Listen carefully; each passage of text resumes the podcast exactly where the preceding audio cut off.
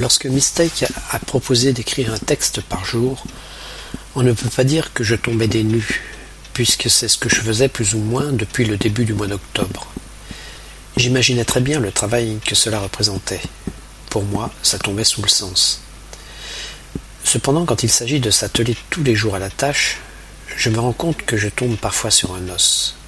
Eh oui, l'inspiration me fait défaut parfois d'autant que je ne voudrais pas que mes écrits tombent en désuétude et tombent dans l'oubli.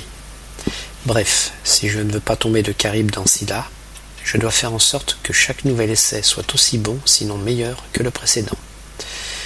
Et eh bien voilà plusieurs expressions avec le verbe tomber, qui nécessitent quelques explications.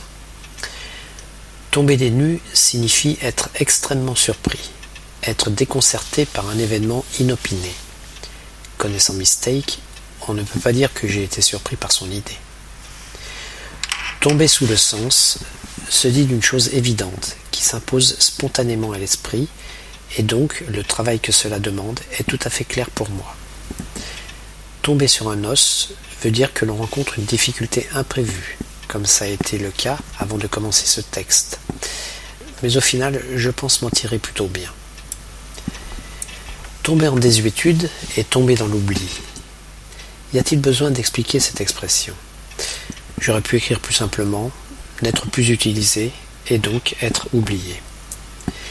Et pour finir, tomber de Caribe dans Scylla veut dire passer d'une situation difficile dans une autre encore plus compliquée pour arriver finalement à des situations désespérées.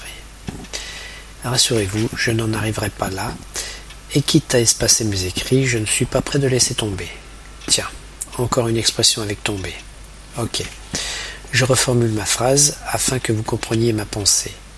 Je ne suis pas prêt d'arrêter. À bientôt.